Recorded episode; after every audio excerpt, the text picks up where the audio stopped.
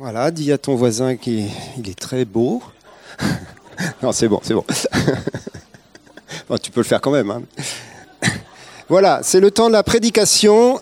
Et ce matin, on n'a pas une prédication, mais on a trois prédications. C'est dans le cadre de la formation des nouveaux prédicateurs. Donc on les avait déjà entendus une fois il y a quelques mois. La première fois, ils avaient prêché sur un texte imposé. Vous vous rappelez, c'était Jean 15. Et ça avait été euh, euh, chouette. Hein. Ils avaient été entrés vraiment dans ce texte-là. Cette fois-ci, c'est texte libre ou sujet libre. Donc c'est un temps de surprise. Alors nous avons Sandra, nous avons Christophe et nous avons Laurent. Donc on peut déjà les applaudir d'entrée parce que ça va être magnifique. Et donc c'est dans l'ordre. On commence avec Sandra. Bienvenue. Merci. Bonjour. Alors moi, je suis super contente de ce qu'on vit actuellement au niveau relationnel. Vous vous rendez compte de tout ce qu'on a vécu déjà pendant ce culte? Toutes les, les attentions, les intentions qu'on vit. Un super pique-nique cet après-midi. C'est génial. On va pouvoir profiter les uns des autres, vivre ensemble. Et quand on voit même ce qui s'est passé hier, moi, c'est la première chose que j'ai vue, les chaises. Ça, ça m'a scotché de voir des chaises aussi propres. Et, euh, et franchement, c'est ça aussi les relations. C'est ça aussi les uns les autres. Et on parle beaucoup de aimez-vous les uns les autres, mais s'aimer, c'est aussi ce qui s'est passé hier. Et c'est être ensemble pour faire quelque chose de pratique. Alors vraiment, merci à toute l'équipe, parce que franchement, moi, ça a réjoui mon cœur de voir, euh, de voir euh, cette pièce aussi propre, et c'est juste génial. Et les uns les autres, ça va être mon thème, vivre ensemble. Alors pourquoi? Avant même que nous on en parle ici, que nos pasteurs nous encouragent à vivre ensemble, à s'aimer, à se prendre dans les bras, il y a Dieu en premier qui nous l'a dit dans Genèse, dans Genèse 2, 18. Il nous a dit, il n'est pas bon que l'homme soit seul. Je lui ferai une aide, un vis-à-vis. Donc il fallait déjà être deux pour faire la fête et pour vivre. C'est juste énorme, quoi.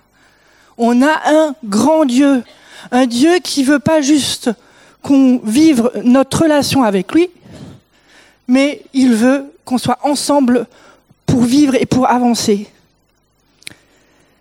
J'aimerais parler en premier de l'importance de notre réseau relationnel. Jésus avait un réseau relationnel. On le voit dans les évangiles, c'est clair. Il avait sa relation avec Dieu. Tu peux mettre la, la diapo, s'il te plaît? Il avait sa relation avec Dieu. Et c'est des choses qu'on peut se calquer pour nous, pour notre propre vie. Ma relation avec Dieu, c'est mon premier cercle. C'est là où tout se bâtit, tout se construit. Et puis Jésus, il avait ses trois amis avec qui il aimait bien passer du temps. C'est le deuxième cercle, les intimes. Alors Jésus passait du temps avec Pierre, avec Jean et avec Jacques. Et nous, avec qui on passe notre temps intime, nos familles, ça peut être nos parents, ça peut être ou pas, ça peut être nos, frangins, frangines ou pas. Mais on a des amis très proches de cœur. Et ils sont précieux. On n'en a pas 50 en général, mais on en a. Et c'est nos intimes. Et on a le troisième cercle, c'est Jésus et ses douze disciples, ses amis. Tu peux mettre, Nathalie, le troisième cercle? Donc, nos amis. Là, le cercle, il est plus élargi c'est aussi cette relation qu'on peut avoir entre euh, nos, enfants spirituels avec nos parents spirituels, par exemple. Et puis le quatrième cercle, les connaissances, les 70. Jésus, il en a choisi 70 dans la foule. Il devait peut-être les connaître ou pas, mais il les a choisis pour accomplir une mission. Et nous, nos connaissances, c'est qui? C'est pour moi personnellement, je connais plein de monde. Je sais les, les personnes peut-être avec qui je n'ai pas de temps euh, spécifique dans la semaine, dans l'année pour euh, pour passer une journée ensemble. Mais je, je, suis super contente de vous voir euh, plusieurs le dimanche. Je fais des activités avec avec certains. C'est c'est du ponctuel, mais c'est tellement précieux les connaissances. Et puis la foule, l'étranger. Jésus était suivi par une foule tout le temps. Et nous, notre foule, l'étranger, c'est aussi un cercle important pour plusieurs. Et le dernier cercle, c'est ce que j'ai découvert il n'y a pas longtemps. Jamais je l'aurais mis dans, mes cercles, dans mon cercle relationnel, ni dans mon réseau. Jamais. Mais Seigneur, il m'a parlé ces derniers temps et il me dit, et tes ennemis? Eh ben, j'ai rajouté le cercle, les ennemis. Qui peut se retrouver de partout? Euh, Je savais que ça allait faire rire, mais dans les douze disciples, il y avait Judas. Et Jésus, il relationnait avec lui il, faisait partie de ses amis. Il connaissait sûrement ses limites. Il savait sûrement qui il était. Mais pourtant, à un moment donné, il l'a trahi. Et comment on vit ça, nous, dans nos vies? Et je pense que, pour moi, personnellement, euh, j'étais une frustrée des relations parce que ça, ça n'existait pas dans ma vie. Et pour moi, je devais aimer tout le monde pareil. Et si on m'aimait pas comme moi je voulais qu'on m'aime, ça n'allait pas. Je voulais toujours la relation que je n'avais pas. Alors je vous dis, c'était terrible. Mais le jour où j'ai compris que je pouvais aimer comme ça, chacun sûrement différemment pour qui il est, dans, la, dans, la, dans le niveau de relation que, qui se bâtit et qui se construit, ben ça va. Et le jour où j'ai considéré mes, mes ennemis, entre guillemets, euh, comme un réseau relationnel, j'ai pu gérer aussi différemment les choses. Et je peux aujourd'hui apprendre à, à aimer ceux qui me persécutent parfois. Mais ça va, parce que si on n'avait pas l'ennemi, ce cercle relationnel, il y a des choses qu'on ne pourrait pas faire dans notre appel. C'est ces choses-là qui nous rendent plus forts. Et mon deuxième point, c'est que, avant, mon deuxième point, je voudrais juste encore euh, attirer votre, notre attention. C'est que de ces réseaux, c'est pas de mon réseau relationnel, c'est pas mon voisin qui est responsable c'est moi. C'est des choses, ces cercles, ça, peut nous aider à comprendre comment ça fonctionne. Mais c'est pas figé. Il y a du va-et-vient, il y a du mouvement. Il y a peut-être une personne qui peut être une, une, connaissance qui un jour deviendra intime, mais peut-être quelqu'un qui est intime dans une autre saison deviendra juste un ami. Et ça va, et c'est normal, et c'est la vie normale. Et c'est important, c'est vraiment quelque chose d'important de, d'accepter ce mouvement. Parce que aimer l'autre, c'est respecter qui se positionne différemment que ce qu'on attend de l'autre. Et s'aimer soi, c'est aussi accepter que moi, à un moment donné, j'évolue, je change et que mes relations peuvent changer. Et pour moi, ça a vraiment été la clé et j'espère que ça peut être une clé aussi pour vous. Et le deuxième point qui nous aide à vivre ça, c'était, c'est quelque chose, le Seigneur m'a vraiment travaillé ce dernier semestre là-dessus. C'est l'authenticité. Si je vous posais à chacun la question, est-ce que vous êtes authentique et sincère dans vos relations? Je suis sûre pour la plupart, enfin moi, quand le Seigneur m'a posé la question, je fais, mais bien sûr, je suis tout à fait sincère, authentique, je dis toujours ce que j'ai à dire. Et puis, il m'a coincé sur la loyauté. Qu'est-ce que c'est la loyauté? La loyauté, c'est être fidèle à ses promesses. Est-ce que je tiens toutes les promesses que je fais?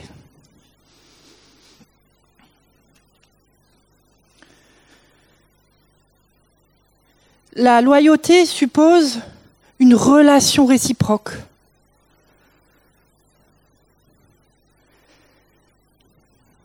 Moi, c'est quelque chose qui m'a assez bouleversée. Parce que pour moi, la loyauté, c'est quelque chose que je donnais. Si j'ai une relation avec, euh, quelqu'un, je vais donner ma loyauté. et, je, et du coup, je me disais, mais c'est normal. Jusqu'à ce que je comprenne que la loyauté se construit sur la confiance. La loyauté, ça se mesure. C'est pas quelque chose qui se donne juste comme ça. Et c'est quelque chose du coup qui va réguler nos relations et qui va, qui va vraiment nous, nous, nous apprendre à mesurer et à pas juste nous donner comme ça pour, pour vivre après des trahisons ou des choses compliquées. Et puis, et puis avec la loyauté, en faisant mes, mes recherches un peu plus poussées, je suis tombée sur un verset qui dit dans Apocalypse 19, 11, Ensuite je vis le ciel ouvert, et voici qu'un cheval blanc apparut. Celui qui le montait s'appelle fidèle et véritable. Il juge et combat avec justice. Je crois que j'ai réalisé ça quand Fabienne un jour en a parlé. Et je me suis dit, non, c'est marqué dans la Bible. Fidèle et véritable. La fidélité, la loyauté ne marche pas sans la, la véracité. La véracité, c'est l'attachement à la vérité. C'est deux choses qui doivent toujours s'équilibrer. C'est comme une alliance. C'est des valeurs fondamentales. Où est-ce qu'on en est? Pour moi, ça a été vraiment une révélation parce que j'étais dans la loyauté démesurée. Et la vérité. Qu'est-ce que c'est l'excès finalement de l'un ou de l'autre? L'excès de loyauté, eh ben, finalement, ça amène à une fausse justice. Ça amène à... en fait, quand, on a une loyauté démesurée, à un moment donné, on va défendre la réputation de l'autre aux dépens de la vérité. Mais si on, est plutôt dans l'autre sens et qu'on est juste dans la vérité, l'excès de vérité, et je vais dire les choses de façon cash, sans amour, sans rien, ça fait quoi? On détruit les gens, on tue les gens. Et nous, Dieu nous demande l'équilibre. Jésus est fidèle et véritable les deux ensemble. Et on doit apprendre ça, je dois apprendre cela. C'est quelque chose que, c'est une clé que Dieu nous donne pour vivre chaque cercle. C'est une clé pour notre réseau relationnel. Et je pense que, moi je crois, et je suis sûre que vous aussi, la relation, c'est une arme puissante. C'est une arme puissante. Et si on arrive à équilibrer ces deux choses, et je conclurai par ça, c'est que si on arrive à équilibrer ces deux choses, c'est que le monde verra qui nous sommes. Ils verront Dieu. Dans chacun de ces cercles, nous pouvons vivre l'évangélisation. Je sais qu'il y en a beaucoup qui aiment relationner, évangéliser par les relations. C'est excellent.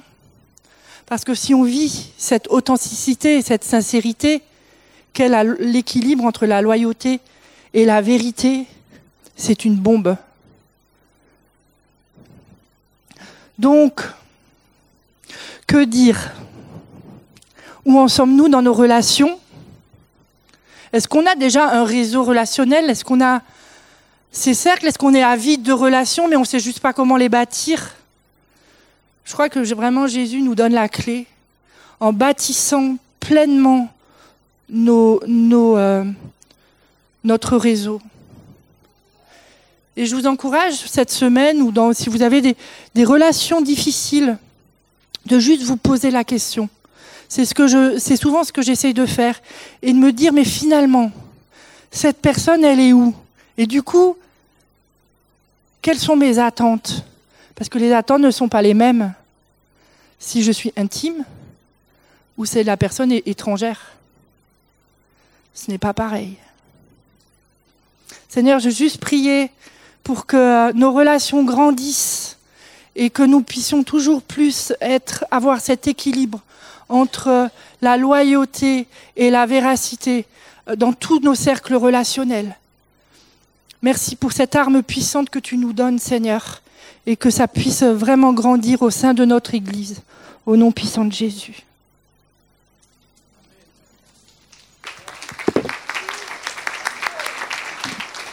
Super. Très agréable à écouter, Sandra. Merci beaucoup. On donne la parole à Christophe maintenant, qui est là-bas dans le fond. Et on l'encourage.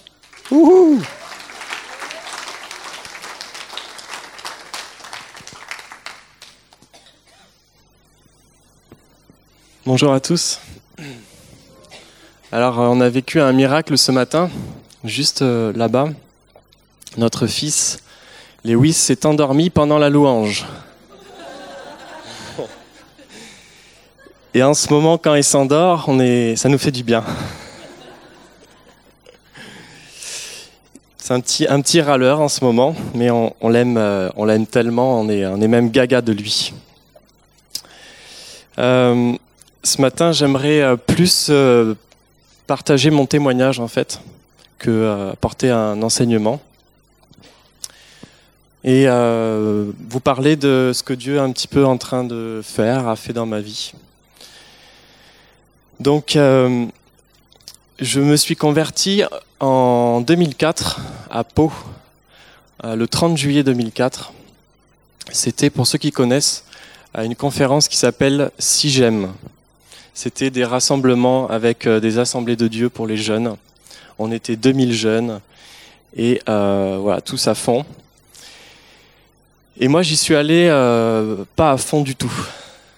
Et puis, c'était un moment euh, difficile dans ma vie, dans ma famille. J'étais euh, un petit peu tout au fond du trou.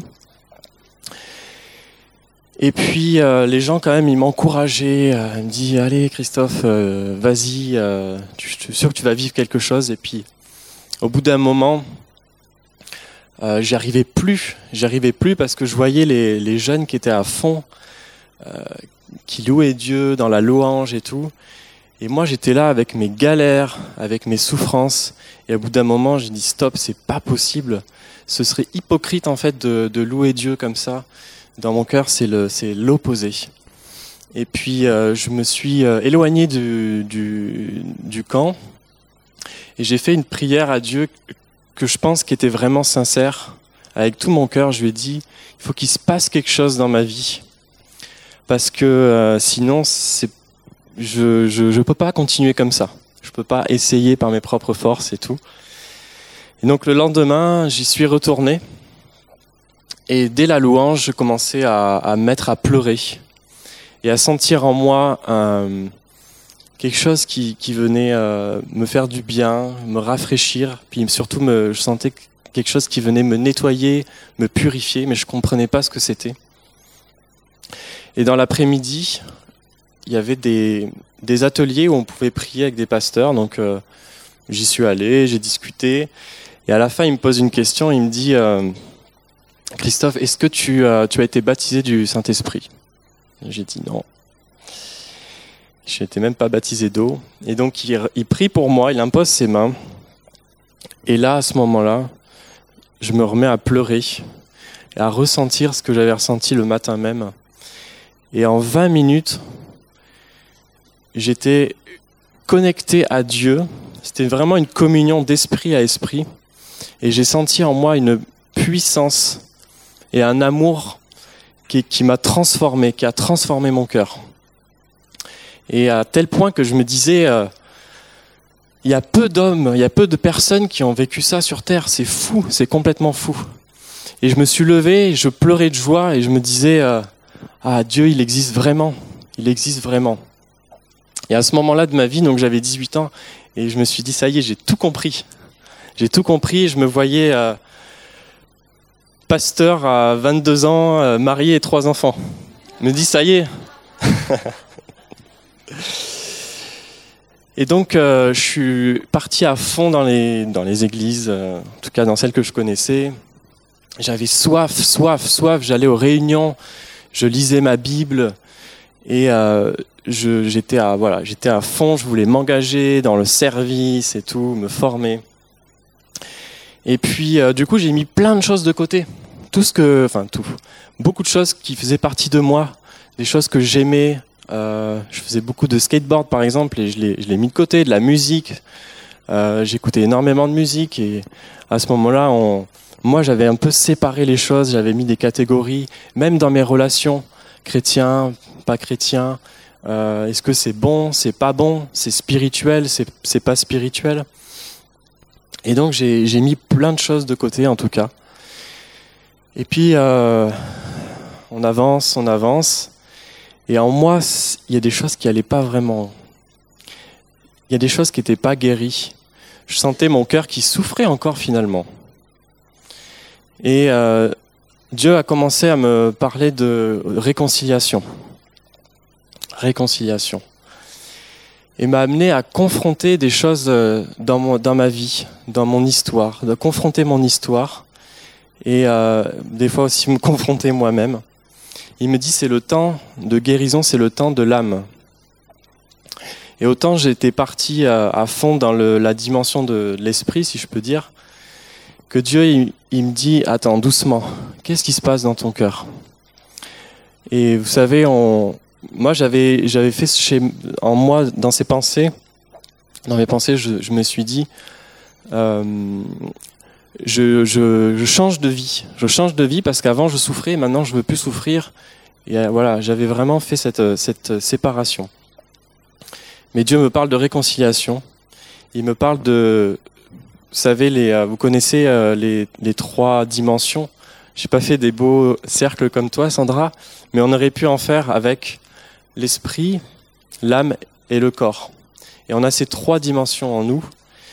Et aujourd'hui, Dieu aussi me montre encore plus qu'il veut nous restaurer dans ces trois dimensions, que l'une n'est pas plus importante que l'autre, et que parfois dans nos vies, on peut euh, se plonger dans une des dimensions, finalement un petit peu pour compenser, alors que Dieu nous ramène aussi à un équilibre, comme tu parlais d'équilibre, Sandra.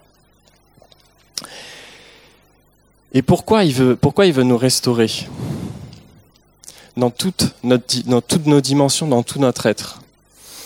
Parce que ce qu'il a créé, c'est bon. Et il le dit dans Genèse, euh, il dit, il, a appris qu'il ait, créé l'homme et la femme. Il se reposa, ou bon, je sais plus. Bref, en tout cas, il dit, euh, c'est, il dit même pas, c'est pas mal, c'est sympa. Il dit non, c'est très bon. C'est très bon. Et donc, il nous a créé avec ces trois dimensions et euh, il me demande voilà d'avoir un regard dessus et euh, il fait tout un travail, mais qui a été possible, rendu possible grâce à Dieu et donc grâce à l'Esprit finalement. On, donc je suis, il m'a il m'a ramené dans des domaines de ma vie, dans des profondeurs qui étaient euh, blessés.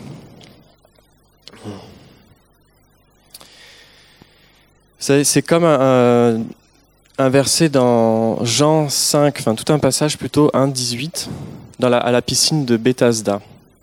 C'est ça, Bethesda. Il rencontre un infirme qui est euh, complètement sur le côté, il peut pas bouger. Et puis désespéré. Jésus est tout puissant, il aurait pu juste juste passer comme ça et faire un geste ou juste donner une parole, il aurait été guéri instantanément. Mais il s'arrête pas là. Il va à sa rencontre. Déjà, il prend le temps d'aller vers lui. Il communique avec lui. Et déjà, il lui, il lui révèle qu'il est quelqu'un d'important. Euh, il lui montre de l'intérêt. Il lui révèle qu'il a de la valeur, qu'il est une personne et lui pose cette question qui nous paraît un peu Veux-tu guérir? Veux-tu guérir? Et en, posant cette question, en fait, il, euh, il révèle la vraie cause de sa maladie, qui n'est pas seulement physique, mais qui est à l'intérieur. Il lui montre qu'il y a un désespoir à l'intérieur, qu'il y a vraiment euh, plus de désir de vivre. Et Dieu s'intéresse à cette cause qui lui fait mal.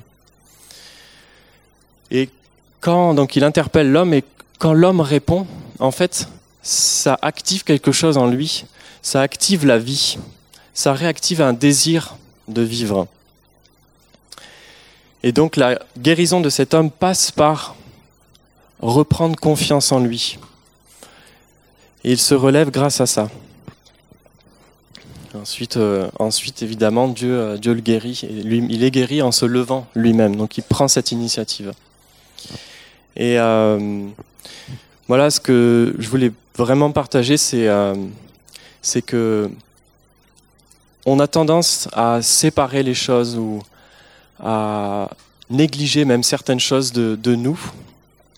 Mais Dieu nous a créés, on est bon et il, a créé, il nous a créé avec une richesse, avec une personnalité et surtout un potentiel. Et euh, il y a du potentiel dans cette salle. Il y a de la richesse.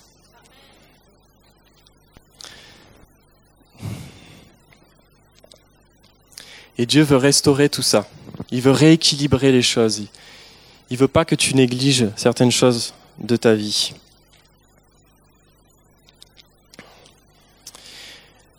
Et alors qu'on prend, je sens que l'esprit nous, montre euh, qu'il faut, faut aussi prendre en compte l'âme dans nos vies.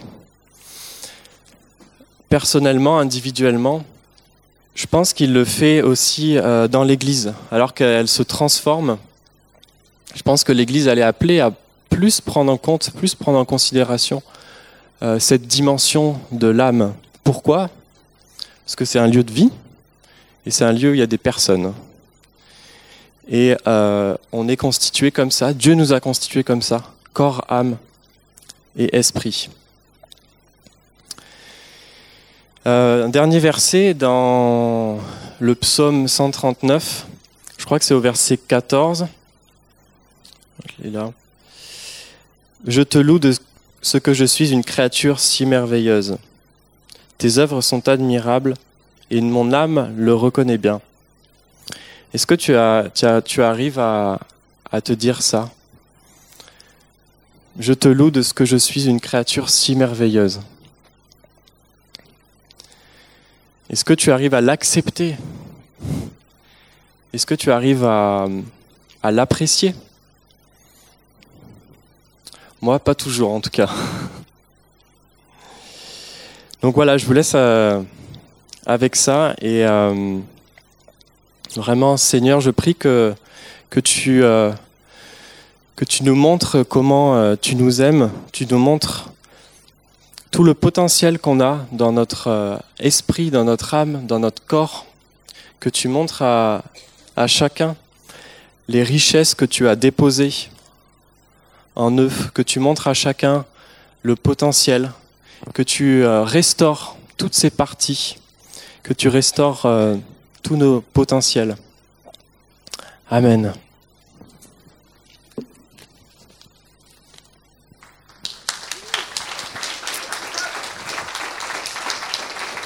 Merci Christophe, super témoignage, témoignage prédication, un mélange des deux. Euh, ça s'enchaîne bien avec ce que Sandra a partagé. Hein. On était sur le, le, réseau relationnel et en fin de compte, le réseau relationnel, c'est la connexion de nos âmes entre eux. Et donc, il faut laisser Dieu aussi euh, guérir et restaurer nos âmes pour que les relations s'approfondissent et, et soient encore plus percutantes. Eh bien, on termine avec Laurent. Et c'est une joie de l'accueillir également. Bonjour à tous. Alors, c'est une joie de, prêcher devant vous et en plus, c'est euh, un peu le dernier euh, dimanche avant les vacances. Donc moi, je vais vous parler des vacances. Est-ce que qui aime les vacances? Bon, bah voilà, c'est bon, vous êtes tous avec moi. Moi aussi, j'aime les vacances. Ceux qui ont la chance d'en avoir et puis euh, qui ont peut-être la chance de, partir. Alors, les vacances, souvent, c'est synonyme de repos. Donc, je vais vous parler en fait du repos. Entrer dans le repos. qu'est-ce que qu'est-ce que ça veut dire? Je vais euh, commencer par vous lire un texte qui est dramatique. Il y a des histoires dans la Bible qui sont dramatiques. Psaume 95, 11. N'endurcissez pas votre cœur comme à Mériba, comme à la journée de Massa, dans le désert, où vos pères me tentèrent, m'éprouvèrent, quoiqu'ils vissent mes œuvres. Pendant quarante ans, j'eus cette race en dégoût. Et je dis, c'est un peuple dont le cœur est égaré, ils ne connaissent pas mes voies. Aussi je jurai dans ma colère, ils n'entreront pas dans mon repos. Moi, je trouve ça juste dramatique. Parce que, euh, donc, il, est, question du peuple d'Israël qui, était sorti d'Égypte. Ils ont vu à main forte et bras étendus comment l'Éternel les a sortis de, de l'esclavage, de, de ce royaume euh, qui, était, euh, qui était un royaume de servitude et d'humiliation. Ils ont vu la gloire de l'Éternel pendant tout le trajet dans leur désert.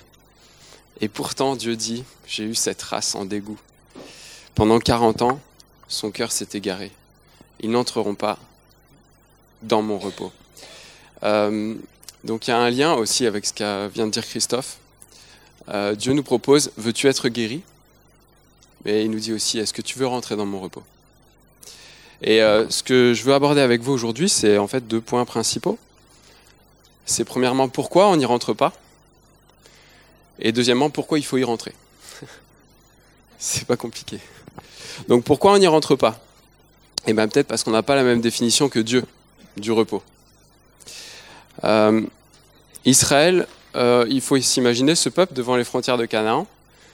Ils se sont dit, mais euh, l'Éternel nous dit que c'est le repos, ce pays, sauf que nous, ce qu'on voit, c'est des géants, des villes fortifiées, des champs à entretenir, des maisons à rebâtir. Ça n'a pas l'air du tout, du tout reposant. Et je pense que comparé à ça, leur activité dans le désert, c'était plutôt hyper reposant. Ils n'avaient rien d'autre à faire. Euh, ils n'avaient pas à cultiver, il y avait la manne qui tombait. Ils n'avaient même pas de souliers à réparer puisqu'ils ne se sont pas usés pendant 40 ans. Donc il y a, je pense, une, une définition du repos qui est différente selon qu'on se place du côté de l'homme ou selon qu'on se place du côté de Dieu.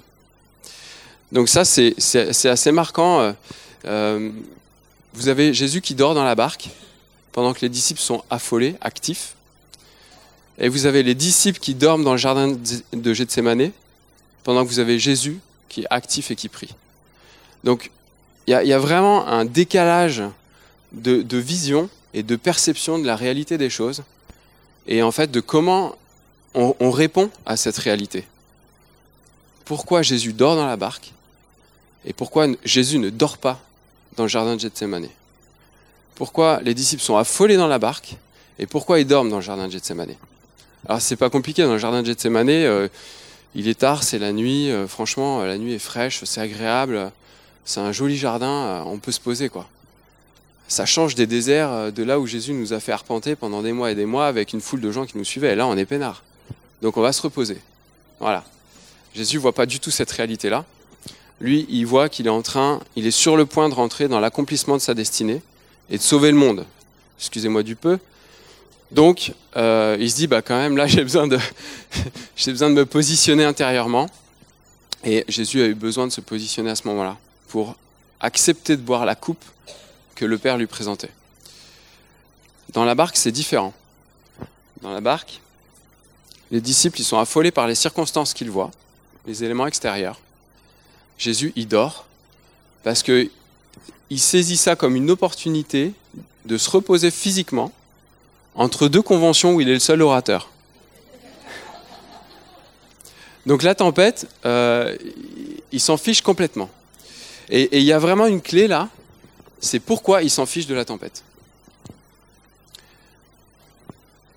Jésus nous dit, ne craignez pas celui qui peut menacer le corps, craignez plutôt celui qui menace l'âme ou l'esprit. Donc il sait que son corps, il craint rien, parce que son Père en prend soin. Son Père qui est dans les cieux, qui lui a donné une mission sur terre, lui a aussi donné cette promesse, je pourvoirai à tes besoins, je te protège, je m'occupe de toi. Donc même s'il y a une tempête, bah, Jésus est tranquille et juste il est fatigué, veut dormir. Il dort. Les disciples n'ont pas encore compris ça. Donc eux, ils sont dans l'affolement parce qu'ils craignent pour leur corps. Ils craignent pour leur vie. Je vous reparlerai de cette tempête juste un peu plus tard. Euh, donc pourquoi on n'y rentre, pas dans ce repos? On a compris que c'est parce qu'on n'a pas la même définition que notre Dieu.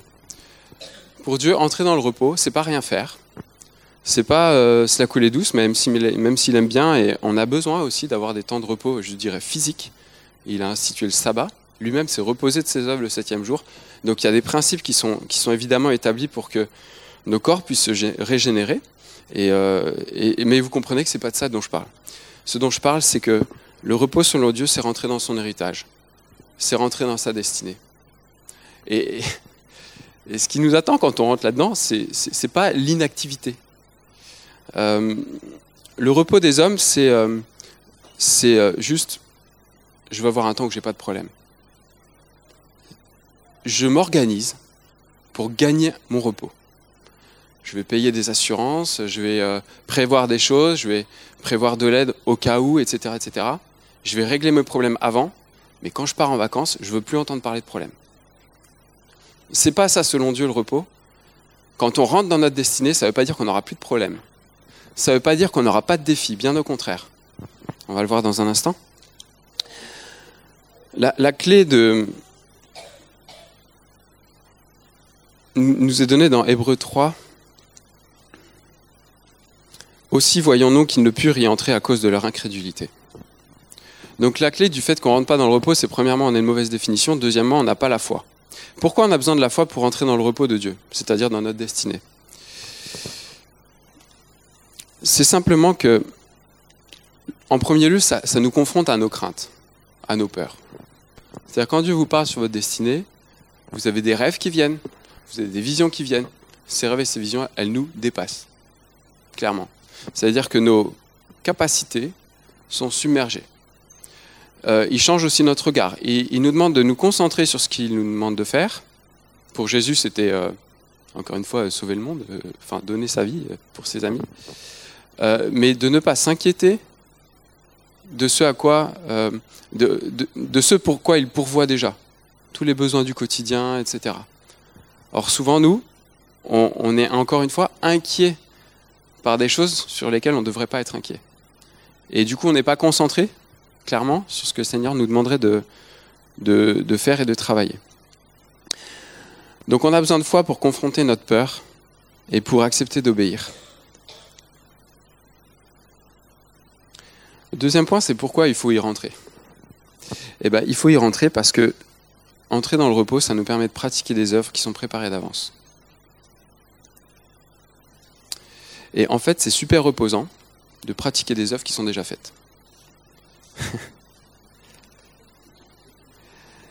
Jean 14, 12. En vérité, en vérité, je vous le dis. Donc c'est Jésus qui parle. Celui qui croit en moi fera aussi les œuvres que je fais. Et il en fera de plus grandes parce que je m'en vais au Père. Donc ça, c'est juste incroyable parce que de toutes les histoires de la Bible, on évidemment, et Jésus, c'est notre héros favori et c'est le, le plus fort, comme disent mes enfants. Moi, je suis le deuxième plus fort, mais ça, c'est le privilège d'être père. Hein. Désolé. Euh, mais Jésus, c'est le plus fort. Donc, euh, c'est notre modèle. Et qu'est-ce qu'il dit le plus fort? Il dit Vous ferez des œuvres que je fais, et même plus encore. Et là, clairement, si on n'a pas compris euh, comment ça marche, on, reste. Enfin, ça coupe les jambes, quoi. Comment on peut faire plus que tu fait C'est pourtant sa promesse. Et il y a quelqu'un qui l'a, compris. Et il l'a compris dans le creux du rocher. Je, me suis perdu dans mes feuilles. Donc je vais m'y retrouver rapidement, je vous rassure. Ou pas. ah si, c'est bon. Donc c'est Moïse. Moïse, dans le creux du rocher, il a compris ça. L'Éternel répondit à Moïse, Je marcherai moi-même avec toi et je te donnerai du repos. C'est étonnant parce que Moïse, on sait qu'il n'est pas rentré dans Canaan. Pourtant, Dieu lui a dit ça. Et il définit un peu plus loin en fait ce qu'il entend par repos. Il dit, l'Éternel répondit, Voici, je traite une alliance, je ferai en présence de tout ton peuple des prodiges qui n'ont eu lieu dans aucun pays et chez aucune autre nation. Tout le peuple qui t'environne verra l'œuvre de l'Éternel, et c'est par toi que j'accomplirai des choses terribles. Et on sait qu'effectivement, Moïse, il y, a, des miracles qui sont euh, juste incroyables, qui ont été faits au travers de, de son action. Il y a des prodiges. Quand on rentre dans notre destinée, en fait, on a besoin de prodiges. Clairement, si on ne rentre pas dans notre héritage, si on choisit de ne pas rentrer dans le repos que Dieu nous propose, on n'a pas besoin de miracles. On maîtrise nos vies à peu près, on se débrouille. Mais Dieu a un meilleur chemin pour nous. Et il débloque des moyens qui sont supérieurs. Et il débloque des prodiges. Et sa promesse, c'est quoi? Tu feras des œuvres qui te dépassent pour révéler mon nom sur la terre. Tu le feras au travers de prodiges que j'ai préparés d'avance. Et tu le feras simplement parce que je marche avec toi. C'est ce qu'il dit à Moïse. Je marche avec toi. Il y a une deuxième raison pour laquelle il faut absolument qu'on rentre dans le repos. C'est qu'en plus, on ne se fatigue pas. Ça, c'est une promesse. Hein c'est comme l'aigle. Il vole mais ne s'alasse pas. Et il compare ça, cette promesse-là, avec le fait, euh, avec les adolescents qui comptent sur leur propre force et même les adolescents se fatiguent. Donc si on compte sur nos propres forces, nos propres ressources, eh ben, au fur et à mesure de nos vies, potentiellement, on se fatigue. Sa promesse, elle n'est pas là. Est non, tu ne te lasseras pas. L'autre point que je voulais ajouter, pourquoi il faut y rentrer, c'est que le repos, c'est un lieu. Il dit pas euh, tu vas te reposer, viens avec moi, tu vas te reposer. C'est pas un état, le repos. C'est un lieu. Il dit entre dans mon repos. C'est comme si on rentrait dans un autre univers. C'est comme si je rentre dans cette pièce. Et ben c'est pareil, je choisis d'entrer dans le repos. Donc en fait, c'est un lieu. Et en l'occurrence, c'est, un lieu de relation. Donc je recoupe avec Sandra aussi. Euh, c'est un lieu de relation. Figurez-vous que nous sommes le repos de Dieu. Il a choisi d'habiter en nous. Psaume 132, 13 dit Oui, l'Éternel a choisi Sion, il l'a désiré pour sa demeure. C'est mon lieu de repos à toujours. J'y habiterai, car je l'ai désiré. C'est quand même super fort. Ça veut dire qu'en fait, Dieu désire être en relation avec nous parce qu'il a besoin de se reposer. Et son repos du septième jour, c'est pas qu'il s'est arrêté de créer des choses incroyables ou qu'il s'est arrêté de réfléchir ou qu'il s'est arrêté d'agir, puisqu'il agit aujourd'hui, il réfléchit aujourd'hui. C'est juste qu'il a trouvé un lieu pour se poser. Et on dit d'ailleurs que l'Esprit Saint repose sur nous. Donc ça, c'est c'est un privilège de savoir qu'on peut accueillir Dieu et lui offrir du repos. Et ce qui est bon, c'est que en faisant ça, on le trouve aussi. Et lui aussi, il est notre repos. Jésus dit, venez à moi, vous tous qui êtes chargés, fatigués, je vous donnerai du repos. Ça ne veut pas dire que je vous donnerai rien à faire, c'est-à-dire je vous donnerai du repos. Donc à l'approche de ces vacances, euh, je vous invite à pas rien faire. Je nous invite tous à, en fait, à nous poser la question euh, est-ce que je me repose vraiment? Est-ce que je me repose de la bonne façon? Est-ce que mon repos c'est pas juste une, je sais pas, une forme de fuite où je m'épuise? Mais quand est-ce que je vais décider de me reposer en permanence? J'ai euh, été marqué euh, dans ma courte carrière, mais euh, par tellement de collègues qui me disaient ouais, j'attends la retraite. Je dis mais attends, juste à quel âge là? 35 ans, 40 ans? T'attends la retraite, mais tu vas faire quoi pendant 25 ans? Tu vas être malheureux pendant 25 ans et après tu seras heureux? C'est tellement. C'est tellement pas l'héritage que Dieu nous propose. Il nous propose de vivre aujourd'hui, pas de vivre demain. Il nous propose de vivre sur terre, pas de vivre quand on sera au ciel. Euh, on peut on peut dire Israël, mais ils n'ont rien compris à cette époque-là, pourquoi ils ne sont pas rentrés dans le pays. Euh, franchement, euh, ils sont bêtes, ouais, mais est-ce qu'on ne fait pas un peu pareil des fois? On attend le ciel pour obtenir un repos éternel C'est dommage, parce qu'on devrait pouvoir vraiment s'éclater, grandir dans, le Seigneur, dans cette vie, et voir ses prodiges. Je voudrais juste finir courtement en, vous témoignant que en début d'année, euh, mais vraiment le 1er janvier, certains savent, euh, j'ai passé sur le premier jour et demi, donc 1er janvier et la moitié du 2, à dormir 34 heures sur 36. C'est pas parce que j'avais fait la fête euh, de mauvaise façon, mais c'est juste parce que j'étais malade. Et ça m'est jamais arrivé un truc pareil de dormir 34 heures sur 36. Enfin, c'était incroyable. Et pourtant, je voulais faire tellement de choses ce 1er janvier. J'aime bien le 1er janvier, ça pose l'année, euh, prier, etc. Bon, passer du temps avec les enfants, rêver sur l'année, qu'est-ce qui peut se passer. Et eh ben, j'ai rien pu faire tout ça. Et les deux heures où j'ai été éveillé, j'étais allongé par terre. Donc c'était pas mieux, mais juste j'étais pas dans mon lit. Euh, et en fait, la morale de tout ça, honnêtement, j'étais pas tranquille parce que je me disais, mais c'est pas possible, t'as plein de trucs à faire.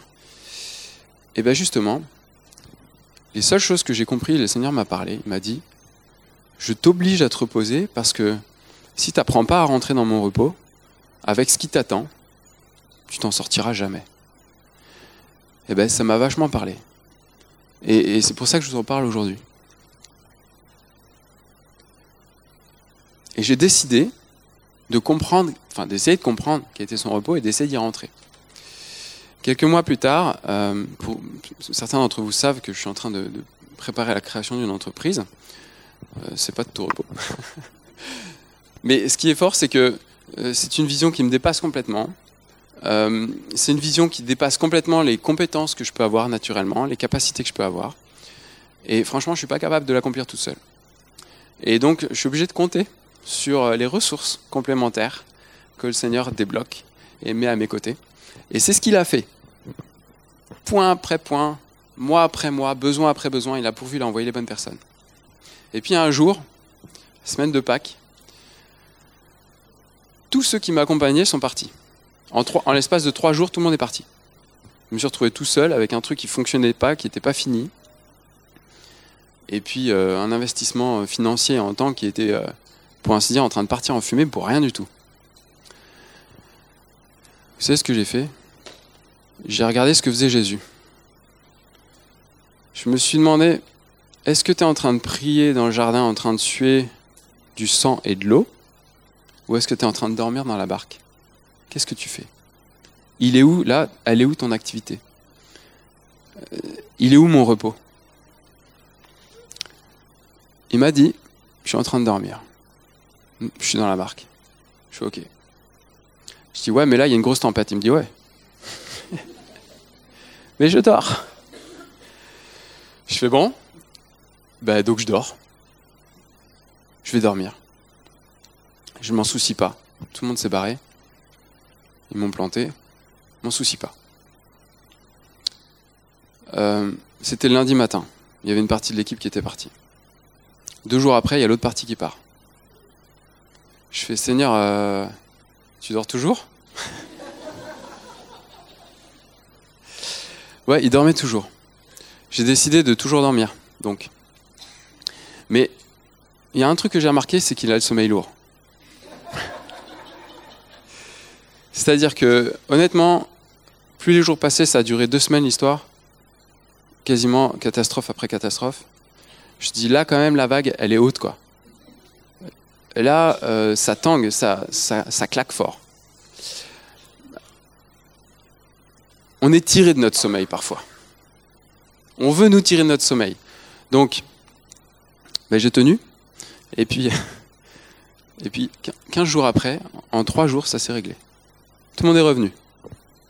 Ne me demandez pas comment. C'est lui qui s'en est, chargé. Il a dû dire à la tempête calme-toi. Je sais pas. Mais enfin oui, si je sais. Mais euh, mais tout le monde est revenu. C'est juste pour vous témoigner que choisir d'entrer dans le repos, franchement, c'est pas être inactif. Parce que ces deux semaines-là, elles ont été tellement fondatrices dans l'histoire de l'entreprise. Pourtant, il s'est rien passé. Hein. Techniquement, il n'y a rien qu'à avancer. Hein. Mais c'est tellement fondateur parce que je dis, ok, j'ai choisi d'entrer dans ma destinée. Maintenant, c'est toi qui mets la puissance derrière. Et je l'ai vu, et donc je vous encourage tous. Alors, je ne voudrais pas vous laisser sans, sans la possibilité de, répondre à ce, message. Et je, je pense qu'il y a trois, peut-être trois catégories de, de personnes entre nous. Il y a ceux qui sont fatigués de se fabriquer un faux repos. Essayer d'acquérir un repos qui ne satisfait pas. On peut même s'épuiser à chercher ce genre de repos. Le peuple d'Israël, ils sont morts dans le désert. On peut même finir par en mourir. Il y a ceux qui veulent entrer dans le repos, mais qui ont peur de, de lâcher le contrôle, qui ont peur de remettre en cause euh, leur sécurité habituelle, qui ont peur de la tâche que le Seigneur pourrait leur demander, qui, qui surpasse leur capacité. Ben, je vous rassure, c'est normal. Et dans ce cas, on a besoin d'un prodige. On a besoin d'un Dieu qui marche avec nous. Donc ceux qui ont fait le choix de, rentrer dans, dans leur destinée et, qui doutent encore de, la puissance de Dieu pour les accompagner, bah, voilà, c'est la deuxième catégorie de personnes que, pour laquelle je voudrais prier. Et puis, euh, il y a ceux qui veulent entrer dans le repos, mais qui mais qui voient pas Dieu, qui le sentent pas, qui l'entendent pas. C'est l'aspect relationnel dont j'ai parlé, où nous sommes le lieu du repos de Dieu, mais il est aussi notre repos. Et je voudrais prier parce que, pour vous, parce que, sachez-le, Jésus a préparé une demeure pour nous dans la maison de son Père. Donc on a tous un endroit où poser notre tête, dans sa maison. Il veut habiter en vous. Il a soif de ça. Et il sait que le meilleur endroit pour vous pour habiter, c'est d'habiter en lui aussi. Voilà.